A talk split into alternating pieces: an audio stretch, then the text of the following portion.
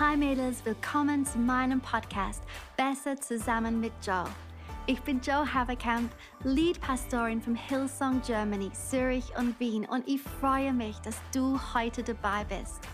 Ich weiß genau, dass das Leben so abenteuerlich sein kann, aber ich bin mir sicher, dass Gott in den nächsten paar Minuten eine Oase für dich bereithält, die dich ermutigt, befähigt und inspiriert, dein volles Potenzial auszuleben. Genieße diese Zeit. Hallo Mädels, es ist Donnerstag und ich freue mich darauf, heute mit einer meiner besten Freundinnen zu chatten, Anna Cowgill. Everyone, hallo, ich freue mich so, heute dabei zu sein. Oh, Anna, ich bin so dankbar für dich, ganz im Ernst. Oh, ich liebe, dass wir in die gleiche Dorf wohnen, dass wir Essen einfach rüberbringen können, dass wir Kids abholen können und diesen, das. Ich liebe es. Ähm, ich liebe es auch mit dir zu beten. Jeden Donnerstagmorgen beten wir gemeinsam und ich schätze das so sehr. ich auch, ich auch. Ah, Freundschaft ist gut. Aber heute nehmen wir uns Zeit, um das Bildbuch anzusehen. Ähm, und man kann es bekommen überall, wo man Bücher kaufen kann, vom Ende dieses Monats an. Und Anna, du hast Kapitel 2 geschrieben. Ja. ähm, dein Kapitel heißt Zum Aufblühen berufen. Ähm, lass mich einen Teil der kleinen Einleitung vorlesen, damit die Mädels ein Gefühl dafür bekommen kann und dann können wir darüber sprechen. Und so, ich habe geschrieben, so in das Buch, ich habe vor jedem Kapitel ein kleiner Vorwort geschrieben. Ich habe hier gesagt, zum Aufblühen berufen. Ich denke, unsere Vorstellung von einem blühenden Leben unterscheidet sich oftmals von dem, was Gott als blühend ansehen würde. Oh, war das mich oder dich? Egal. Die fruchtbarsten Menschen, denen ich begegne, sind diejenigen, denen es an unserem persönlichen Standard gemessen vielleicht nicht gut zu gehen scheint. Aber, oh wow, ihr Geist ist reich und großzügig und ihr Leben gefüllt mit der Güte Gottes. Gottes. Erst neulich unterhielt ich mit einer Frau, die definitiv kein einfaches Leben hat.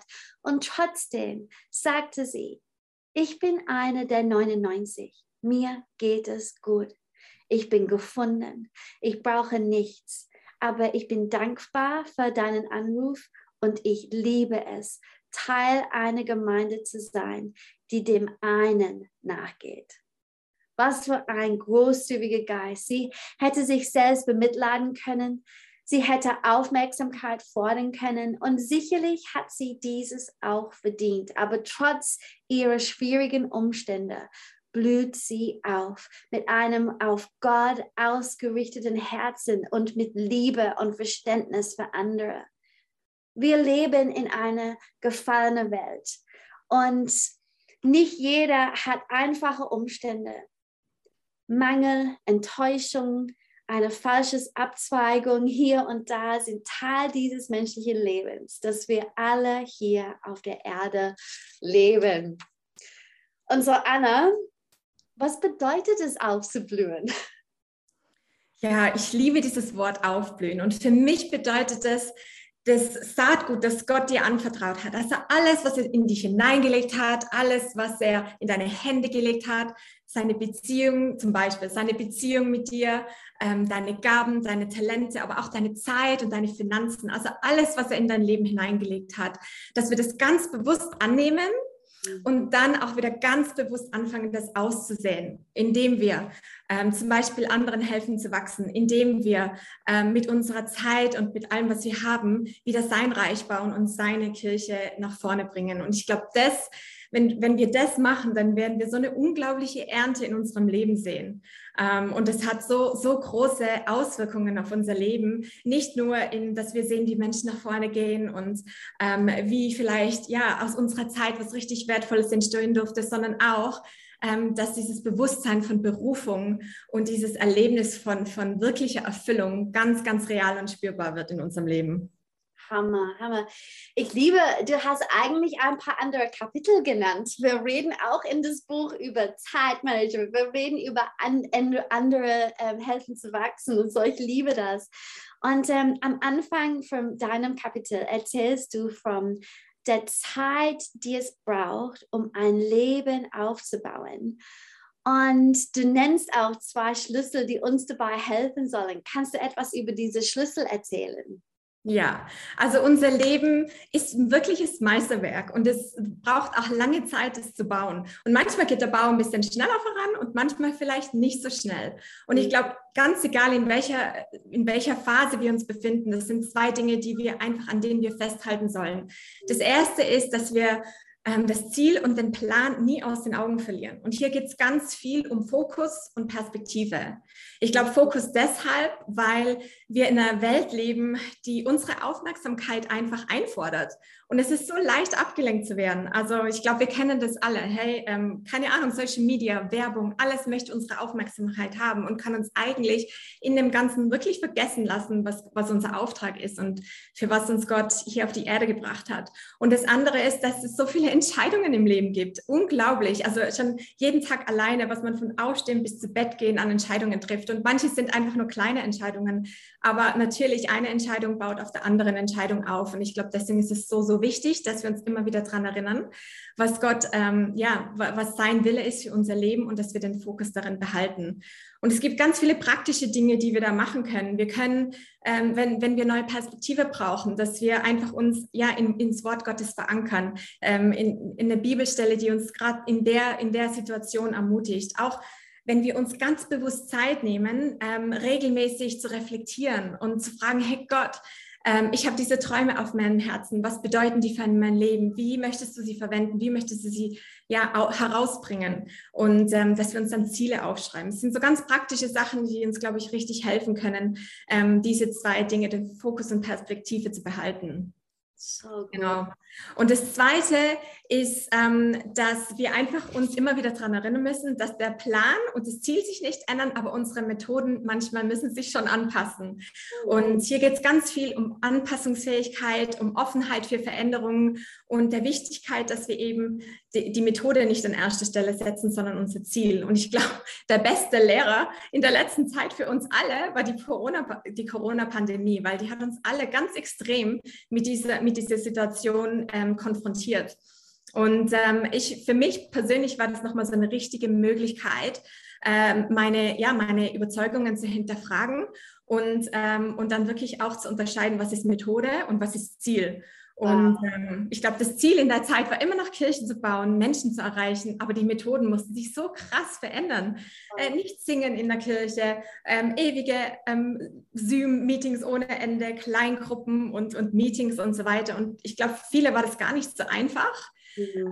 Aber was ich immer finde, ist in Situationen, wo einfach Veränderung ansteht und wo ich mir vielleicht richtig schwer tue, ist immer wieder auf den Heiligen Geist zurückzukommen, weil er ist derjenige, der uns in dieser Zeit die ja so reich beschenken kann mit Ideen und Kreativität. Und ich bin ganz großer Fan dafür, für himmlische Strategien zu beten, weil das, ja, er spricht uns, er verspricht uns Weisheit. Und ich glaube, wenn wir das so bewusst machen in Zeiten wie diesen, dann werden wir einen Weg nach vorne finden, um weiterhin unser Ziel zu verfolgen. So gut. Okay, was ist der letzte himmlische Strategie, das Gott dir gegeben hat?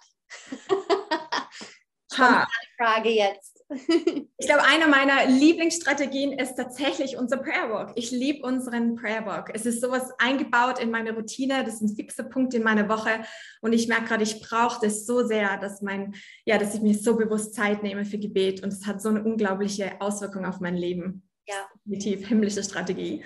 Ich bin mit dir, Anna. Ich habe früher ähm, immer meine Mama ähm, angelächelt, als sie mit ihrer Spaziergangpartnerin ähm, gebetet hat. Aber ich finde, heutzutage sollen wir alle einen Gebetspartner haben und alle Amen. Ja. jede Woche spazieren gehen und beten, weil es macht so einen Unterschied. Es ist so ja. gut. Halleluja. Okay, letzte Frage, Anna. Letzte Frage ähm, du darfst entscheiden jetzt, über was du reden möchtest, weil ich möchte wissen, was ist eine Sache, von der du begeistert bist, ähm, dass unsere Mädels sie entdecken Und auch, warum würdest du sie ermutigen, das Buch zu kaufen?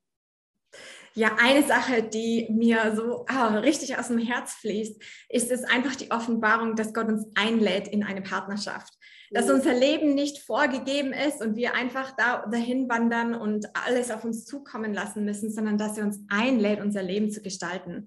Und ja, es gibt Dinge, die kommen auf uns zu und über die haben wir keinen Einfluss, aber wir haben immer noch Einfluss, wie wir drauf reagieren.